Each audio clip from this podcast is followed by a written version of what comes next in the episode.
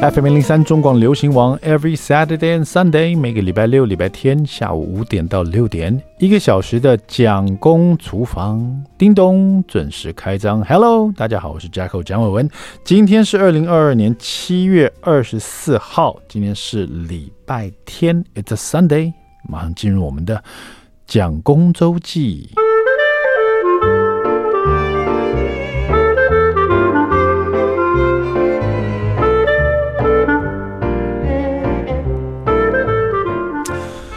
不知道大家那个晚上啊，喝咖啡的时候，有人晚上喝咖啡吗？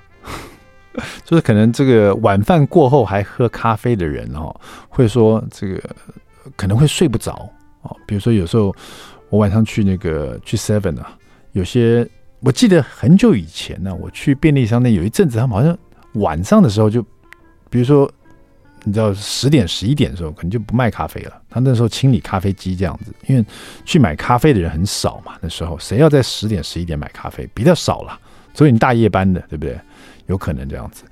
但是我一直以来都蛮自豪，说：“哎，我晚上喝咖啡没问题啊，照照样睡得很开心呐。”哎呀，曾经还说过，可能是有一天呐、啊，我喝了黑咖啡，然后晚上睡不着觉，那就是年龄到了。那那就是可能告诉我自己，身体就是已经老了这样子啊。那因为很多人都跟我讲，哎，Jacko 啊，你这么晚还可以喝咖啡呀？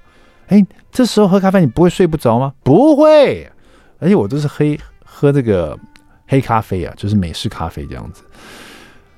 大概上个礼拜吧，我是晚饭过后七点多喝了一杯浓浓香香的黑咖啡，直接到凌晨五点钟，眼睛还睁得大大的。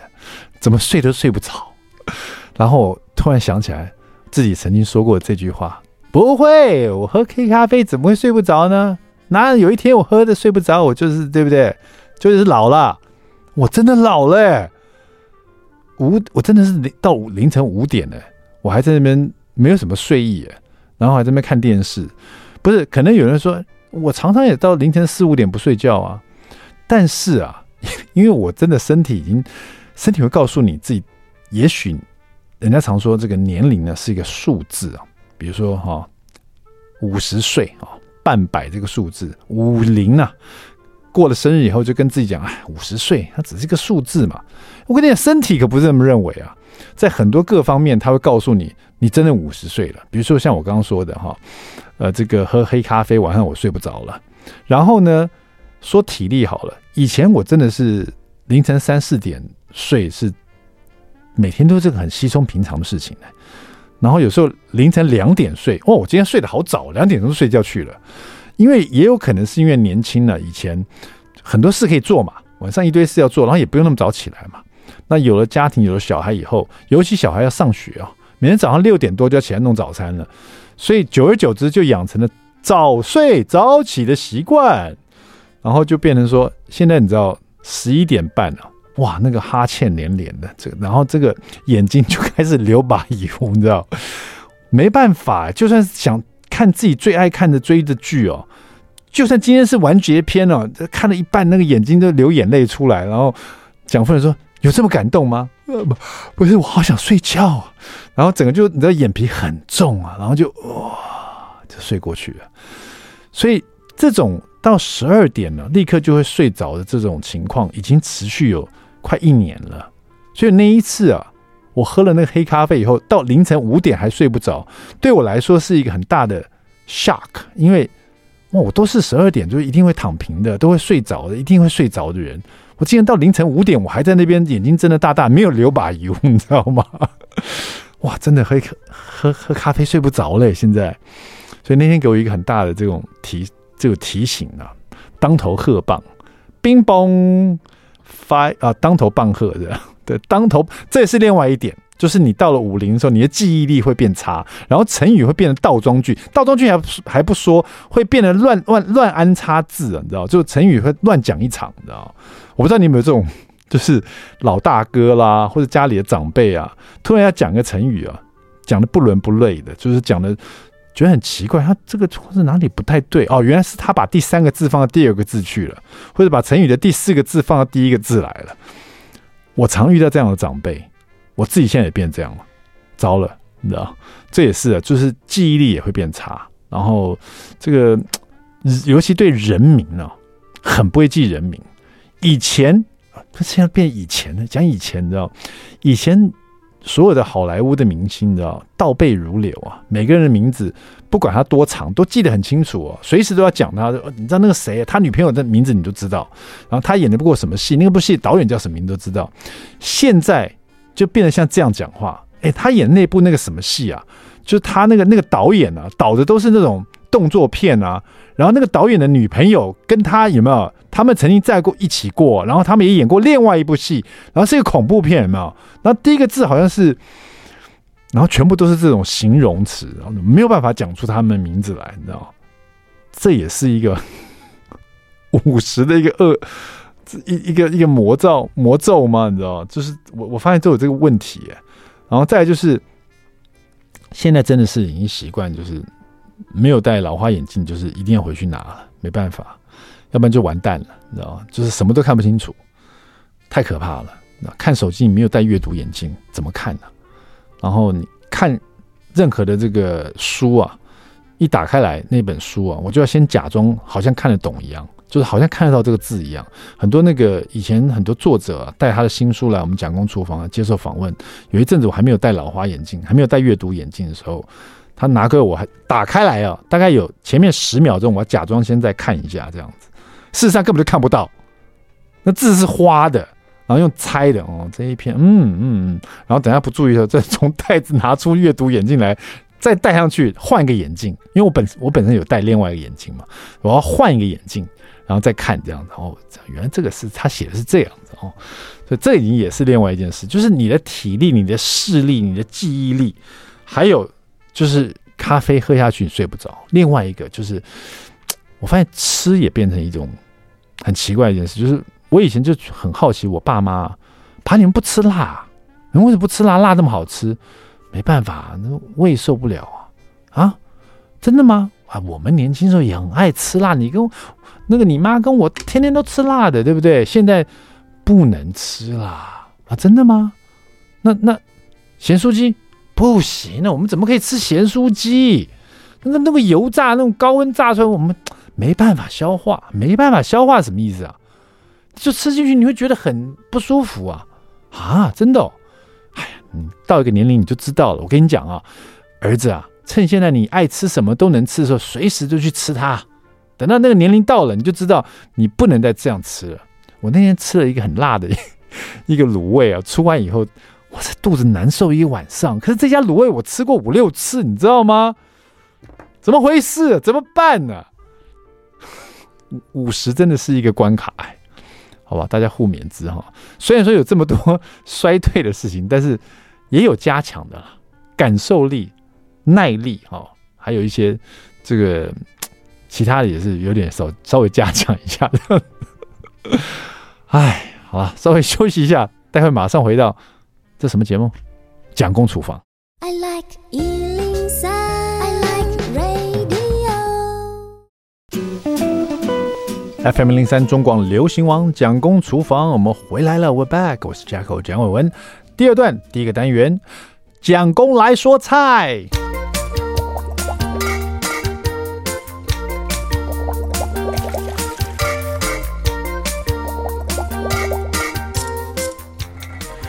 好的，今天呢，我们还是来用安琪老师的这一本哈，精挑细选爱吃肉啊。我发现这本是我最近常常拿出来看的料理书啊，照着上面去慢慢做，每一道每一道料理真的都蛮好吃的哈。今天这个爱吃肉，我们来做猪肉类的哈，正好都是来这个做那个猪肋排哈。这个洋人的猪肋排，就像我们吃那种 TGI Friday 烤猪肋排，有没有哈？但是我们在这个中式的餐馆呢，或者在家里呢，有时候可以做这个比较比较家常的，比如说或者是比较中式的做法，洋葱烧纸排哈。那这个洋葱烧纸排，其实啊，如果你要请客的话，你买回来那个肉排啊，你就不要把它切成一根一根的，你就像那个猪肋排一样整排的这样去烧制它，看起来会更大气一点哈。那这个怎么做？那其实做法很简单哈，它就是拿五花肉排，大概六百克，然后这里因为它是洋葱烧纸排，洋葱就是要用多一点哈，这种两颗大颗的洋葱哈，然后呢要用到大概三片月桂叶哈，八角一颗哈，然后这个酒呢三大匙，酱油大概八大匙啊，冰糖。一到两大匙哈，冰糖呢不止，因为冰糖其实不会有带死甜的感觉哈。你冰糖在这种料里面呢，会让这整个肉排或整个肉呢酱汁会看起来比较亮色的感觉哈，看起来比较很可口哈。好，那这个我们整个纸排呢，就是四五只啊连在一起啊，就不要把它切切开来哈，直接这样去烧制它哈。那当然。你如果这锅子不够大，或者你觉得麻烦，你可以就一只一只把它切开来。这样，因为有时候这样子切开来，那个分吃的时候，就看家里的人啦。有的人喜欢这个上菜看起来整个肉排，然后呢要吃的时候，这样你就像大厨一样，一刀把它切开来，一人一根这样的哈。那你也可以直接一根一根做好了，然后大家就直接分了哈，就直接在食材在还没烧制的时候就把它切成一根一根、一只一只的哈。然后呢，呃。我们用先用水哈穿烫这个血水哈，就是因为它是带骨的这种纸牌啊，你要穿烫的时候一定要注意哦，你不是把它放在滚水里面去穿烫，你要用冷水哈去穿烫。你去冷水穿烫这种带骨头的肉的时候，它才会把那里面的肉的血水哈污污污渍把它煮出来。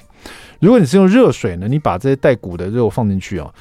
直接就封住，你不常听到人家说什么用热锅热油封住它的这个水分，有没有？你这个整个食材一进去，就就封住它的血水了，它那个里面的污污血就不会跑出来了哈。所以你是冷水就把这些肉排放进去，然后再烧到滚，然后那个血污都被煮出来，你再把它捞掉，这样子，好，不捞出来清洗一下，这样子。然后洋葱呢就切宽条哈。然后直接用油啊，把洋葱炒到黄啊，炒到有一点半透明，然后香气都这个透出来。应该说先炒到有点半透明，然后把它炒到有点焦黄的这个感觉哈，那香气甜味都出来了。然后因为我们这道是洋葱烧纸排，其实洋葱其实很重要，所以你在处理的时候要特别注意一下。你切宽的，所以把它炒到这个焦黄是要一点时间的，慢慢炒。你又不能大火把它炒到都有点焦了，那种黑黑的那个那种。苦味会跑出来哈，这边中小火慢慢炒哈，然后把三分之一的量先拿出来哈，先留到最后再用，剩下三分之二放在里面，呃，放在锅子里面，然后你把刚刚汆烫好的这个排骨呢，就纸排啊，一只一只或者整个把它放在这个洋葱上面哈，然后再加上酒，大概是三大匙的酒，这里就可以用绍兴酒哈，或者用米酒都可以，然后再放酱油哈，八大匙酱油，把这两个煮滚哈，闻到那个酱香味的时候再。要把它煮滚呢，不要说酱油酒倒下去，把水也倒进去，这样是要把酱油跟酒都把它煮滚哈，酱香味出来以后，再放大概三到四杯的水哈。这里我会建议大家用滚水哈，在这边就是热水倒进去。那这样刚刚你做出来酱香味，那个热水一倒进去就不会立刻降温了，那个香气啊，然后那个水也会很容易就煮滚哈，时间上也会比较缩短。好，这个三到四杯的滚水。倒进去以后，这个水啊，跟那个酱油这个这个这个汁哦，要盖过这个排骨哈，稍微盖过它，然后大火煮滚了以后，再转小火，这样子的纸排呢，这个一只一只的哈，要烧大概两个小时，慢慢的上盖烧它，小火炖那个两个小时哈，炖煮到排骨够烂哈，然后再关火，然后在关火前的十五分钟啊，你就把刚刚盛出来的三分之一的那个。洋葱这时候再放进去，再煮到这个呃这个有点软烂，因为你前面煮了两个小时，那些洋葱三分之二洋都已经看不到了，都变成泥了，你知道？然后让你的汁变得比较稠哈，所以你留了三分之一，最后再放进去，这这三分之一呢是看得到的，就你煮了十五分钟，它会变软嫩，但是你看得到洋葱在里面，所以你盛盘的时候就会有一些洋葱的那个。你知道，就是洋葱烧纸牌嘛？你要看到这些洋葱嘛，哈。但是这里面呢，因为你烧了两个小时，那个洋葱甜、啊，还有之前炒出来那个焦糖的味道啊，跟酱油啊，跟那个米酒啊、冰糖啊、那些月桂叶啊、这些八角的味，通通被慢慢的用两个小时烧进去这个纸牌里面，哇，那个肉都已经很嫩的，有时候一咬那个整个骨头一根就拉出来了，非常好吃，而且这个请客也非常好看的一道菜，又很容易做哈。今天呢，我们就待会要特别连线给我们的安琪老师哈，不只要问他有关这本书哦，我特特别喜欢精挑细选爱吃肉，它里面一些前沿的对肉的一些介绍。另外，我要公器私用一下，问一下安琪老师，我最近在料理上遇到的一些疑难杂症哈。稍微休息一下，待会马上连线给我们人妻救世主陈安琪老师。我欢 I Like。FM 零零三中广流行网蒋公厨房，我们回来了。好，今天呢，我们在这个厨房里面连线的这位就是人妻救世主啊，也是我常常啊，只要在料理上有疑惑，不仅呢，在这个蒋公厨房公器私用，会请他来到现场啊，而且我自己也会用 Line 啊，直接就 Line 这位老师说：“老师，我现在做什么什么菜啊？就是遇到这个奇怪的问题啊。”他立刻就会从麻将桌上回答我这些问题哦。那我们来欢迎我们的安琪老师。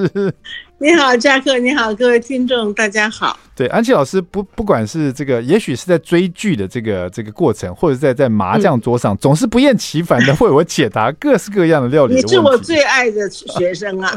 谢谢谢谢安琪老师。不过最近我听说安琪老师，你好像呃。做做了一系列的，想要有这个让自己更轻盈的这个体态啊，所以开始改变自己的饮食啊，然后这个着手去。对对对，我是因为年纪啊，你知道我的年纪也到了一定的、一定的这个该注意身体的阶段了，不能够再暴饮暴食了，因为像我们代谢慢了嘛啊，所以在这个。呃，出既然不是很容易能够出，那进的地方就要特别注意了。是，所以我的饮食进入的这个入口的东西就要开始多挑、精挑细选一下。嗯。好像老师现在就是就是有看过营养师以后呢，照着营养师的指示呢，呃，比如说每天要吃多少的蔬菜啊，多少的主食啊，呃，蛋白质这样子，吃红肉，是是。嗯。可是因为我自己本身也常常这，你知道我们做艺人的哈，这个减肥根本是一辈子的事情，这样从来没有停下来过，只是有时候减的比较严格，有时候就比较松啊，有时候就放任它，然后突然之间又要来减肥了，所以说有时候我也会这个吃的特别的这个，就是说精打细算啊，这个不吃啊，那个不吃这样。但是你知道，我我很难想象，像老师你这么会做料理人，如果今天叫你只吃，只要吃一些东西，你至少也要把这些东西把它变得美味一点吧。对呀、啊，像有一天我就把我在吃的一些告诉营养师，那那就是吃一些像我那天吃的，我记得是这个，呃，我我吃了个水煮水煮蛋，就医生说不能吃蛋，他说蛋会让你虎背熊腰，所以就很多东西我们不了解，嗯，还是要询问这个营养师才能够呃知道，所以他就叫我说吃一些肉类的蛋白质，呃，叫白的鸡肉。那我家里刚好剩这个空心菜啊，对，我就拿空心菜去炒鸡胸肉。那我觉得像以前我们的处理鸡胸肉，就是拿盐抓一下之后，呃，盐跟水去打鸡肉，让鸡肉能够变嫩嘛，哈。对。然后那个就去抓太白粉，嗯，那淀粉是不能够摄取的，所以我就只有拿盐跟那个水去抓，让肉膨胀。然后就是炒炒的时间你要拿捏好，哎，结果吃起来这个嗯鸡肉也能够很嫩。所以我就觉得，哎，可以减少这个蛋呃太白粉的这个淀粉的含量，其实也是不错的。所以老师，你拿鸡胸肉炒空心菜这样是不是？哎，炒空心菜。那我弟弟叫我把我吃的东西都要记录下来，他到时候要我出一本减肥食谱。对呀，那那这个鸡胸肉你是切片还是切丝呢？我切片，因为啊切丝比较麻烦嘛，所以还是呃偷懒一下就切了片，然后炒空心菜。对，那空心菜因为很快熟，所以我鸡胸肉下去之后，大概呃三十秒吧，看鸡胸肉半熟的时候，就把鸡呃青江菜放下去，呃空心菜放下去。我也没有像一般所谓要炒过油之后呢盛起来再去炒青菜，然后再把它放回去，都没有那么那么麻烦。嗯，那我发现其实做菜可以很简单。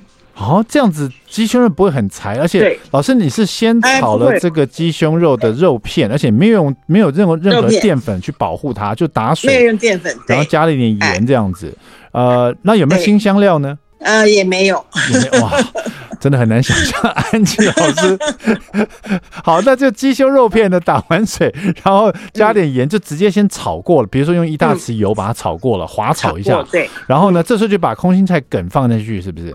嗯。对，然后等下去之后拌两下，叶子就下去了，然后就大概整个出锅的时间不超过一分钟，所以啊、哦呃，呃，其实蛮好的，因为青江菜也可以，呃，空心菜你可以利用呃肉的这个热气啊，就把它捂熟了，嗯、所以其实很快那个。其实也蛮好的。讲到这个空心菜，我一定要也问一下，嗯、因为常常我在这个 YouTube 上看人家写说这个、嗯、呃空心菜怎么样不会把它炒黑啦，什么什么什么。嗯，是。那我自己本身常常学说空心菜会变黑吗？我怎么每次炒完我们不觉得它变黑啊？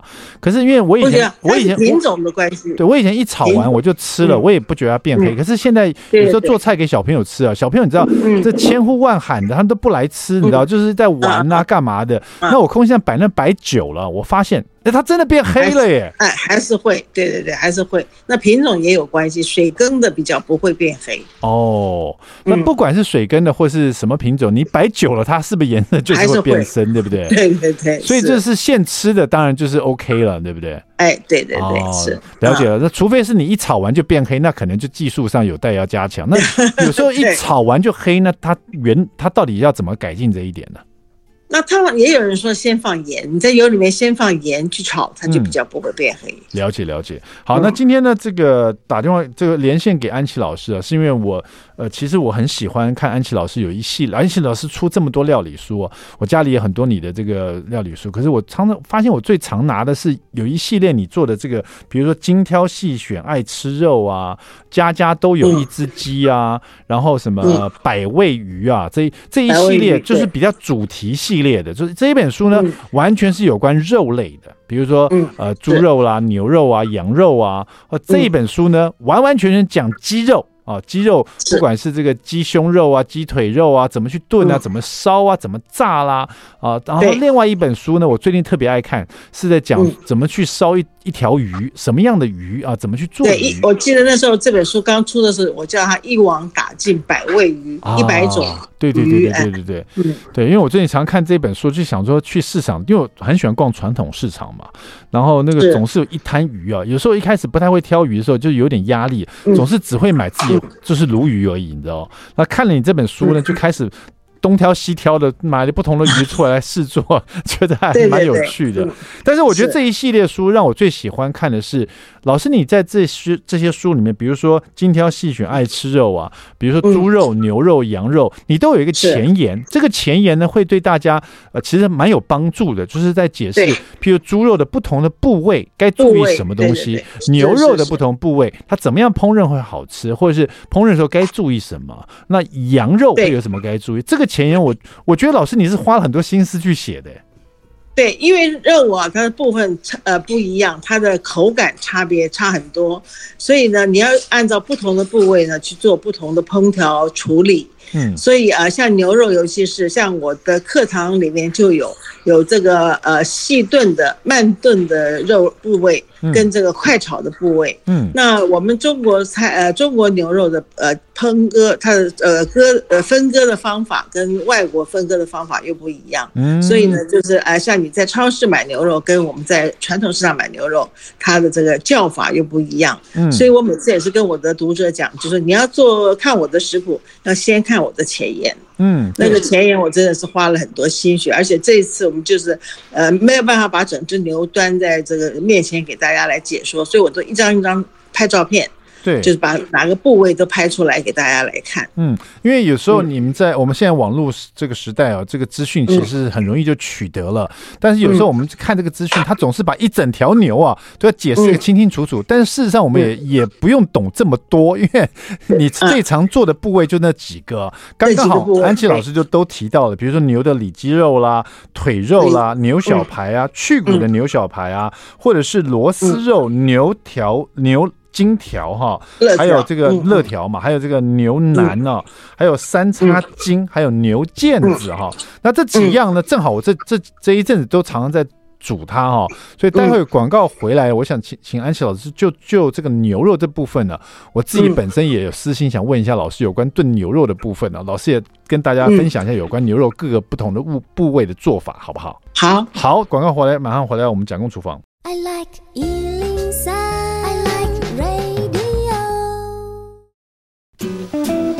FM 零零三中广流行网蒋公厨房，我们回来了哈。据说呢，这个台湾是农业社会这个起家，所以说很多时候很多人是不吃牛肉的哈。但现在呢，这个年轻人越来越多，这是我们一代一代的哈。现在可能不吃牛肉的人真的蛮少的了哈。但是可能有个人原因啦。但是不管是吃牛排啦，还是牛肉面啊，台湾这些都是都是很好吃的哈。啊，但是买牛肉好像在台湾又不太一样了。我们今天连线给我们的人妻救世主安琪老师，安琪老师。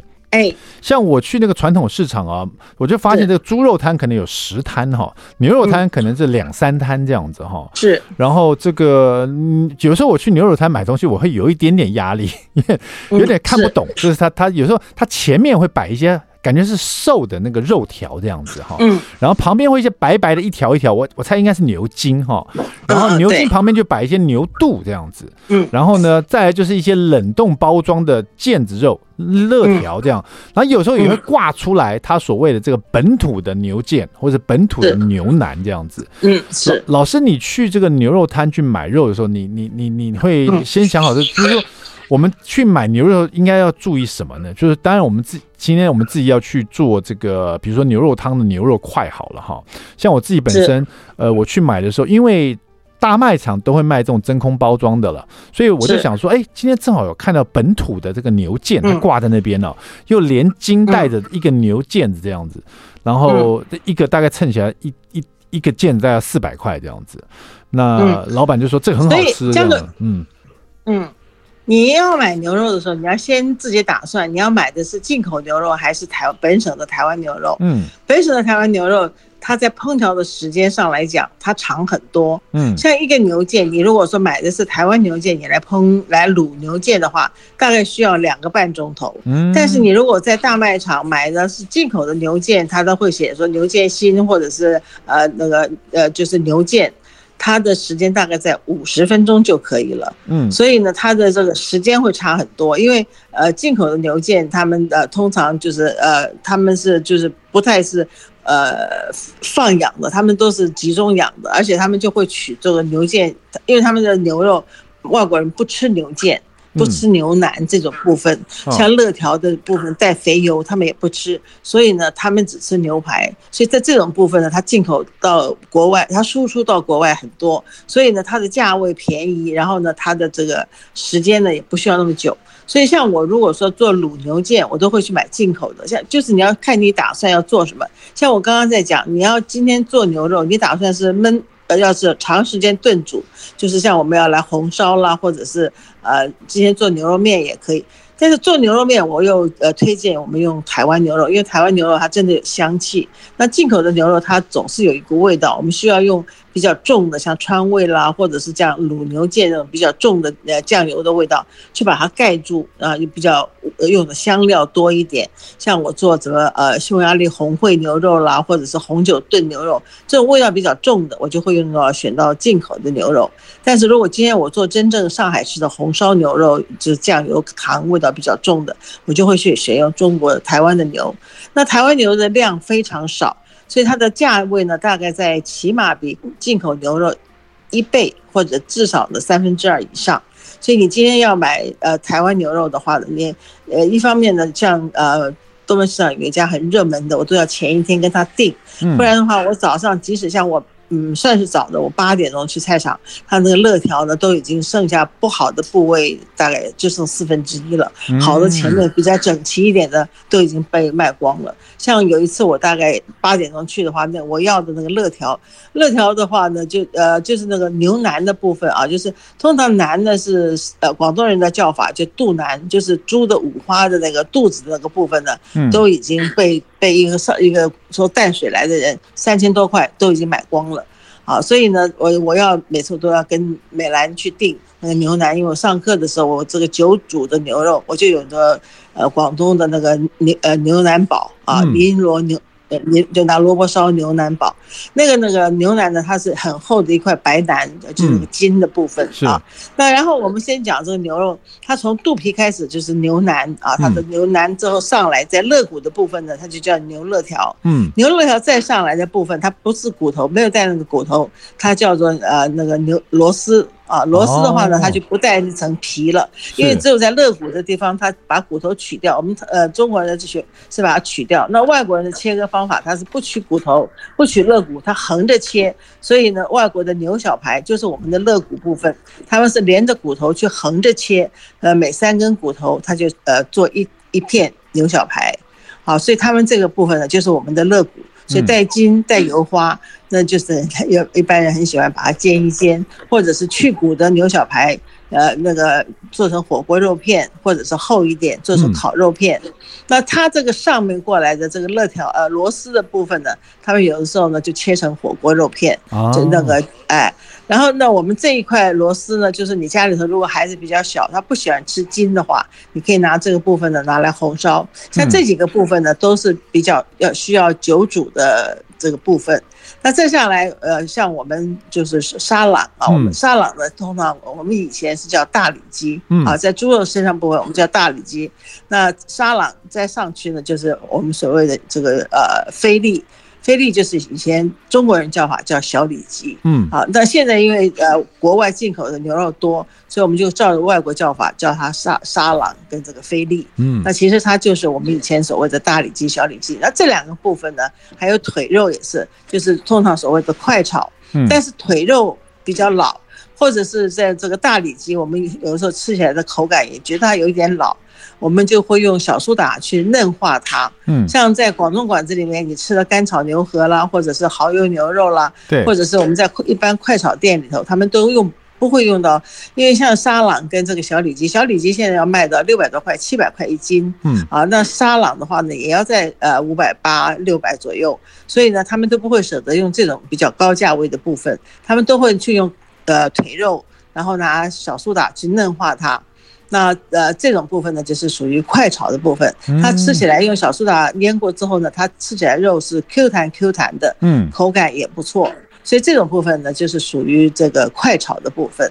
那另外其他的牛很大嘛，啊，所以肢解出来有所谓的什么呃螺丝呃螺丝呃不是那个三叉筋呐，反正你看到有筋膜的地方是通常拿来红烧都不错。有的人喜欢吃筋，哎，那那个。当然，那个白的那个白的筋，完全那个筋，它烧的时间大概在四个钟头，哇，就很很多人喜欢吃半筋半肉，哎呀，都要烧很久。对，哎，那那个的话，有像我有时候我都不太赞成用快锅，因为快锅炖不出这个像鸡汤啊，或者是你在烧牛肉，它炖不出那个鲜味。但是只有一个时候，就是像这种牛筋啦，或者是牛肚啦。嗯啊，或者是有的时候，呃，我都说哦，你可以用那个快锅，因为哎，它可以节省到四分四分之一的时间。就是牛筋的话，四个钟头，你只要用一个钟头就可以把它炖烂。好，老师，你刚刚说那个本土的牛肉的牛腱呢？你说要炖比较久，比如说两个半小时，或者是呃两个小时，对，两个半小时到三个钟头。那那个因为那个肉商也跟我讲，他说这条是这这个这种啊比比较大的叫做花腱子，就是它它是好几个就连在一起的，这种就一颗比较大的。它是五条腱子连，对五条腱子连在一起，但它最中间最好的那个花腱呢叫老鼠腱。啊，那老鼠腱你要买老鼠腱就比较贵，你要整个五五条腱子一组一一组买的话，大概要七百多块钱。是，那但是那个七个呃这五五只腱子里面有四只呢，就是比较没有小花腱，嗯，就没有那个筋啊，刺起来比较柴。哦，那你要五五只一起买，跟那个小花剑，你看小花剑本身就要值四百块，是，那你这个另外四只才才值三百块。哦，所以你看你啊，你就是如果整只五只一起买。它大概才七八百块这样子。好，那待会那个广告过后回来，我想公器私用最后一段问一下那个安琪老师哈，就是其实我最近在做这个牛肉面，自己在家里这个烧牛肉哈，就是我一直想要把它烧出像馆子那种啊，入口很烂，就是因为家里有小孩嘛，也有老人，想说做的比较大块的牛肉块也是要比较软烂的。那不管我，因为我正好这几次都有买到本土牛肉，我想说也许因为上次我用了这个呃美国牛肉，真的是比那个烧味比较重。哈，那我用了本土牛肉，可是我怎么烧到最后都是不知道为什么都是比较干柴的。所以说牛肉啊，不管是牛腱或牛腩，我们怎么去烧它，是真的是在于说我们拿到的这个牛肉本身太瘦了，那你怎么烧都很柴，还是说我们一定要拿到，就是说还是说我们可以烧久一点，比如说我们烧久一点，它就可以软烂了吗？是这样子吗？那是你买的部分的关，买的部分的关系。好，待会回来我们再请安小包那个详细介绍一下哈。待会马上回到我们蒋公厨房。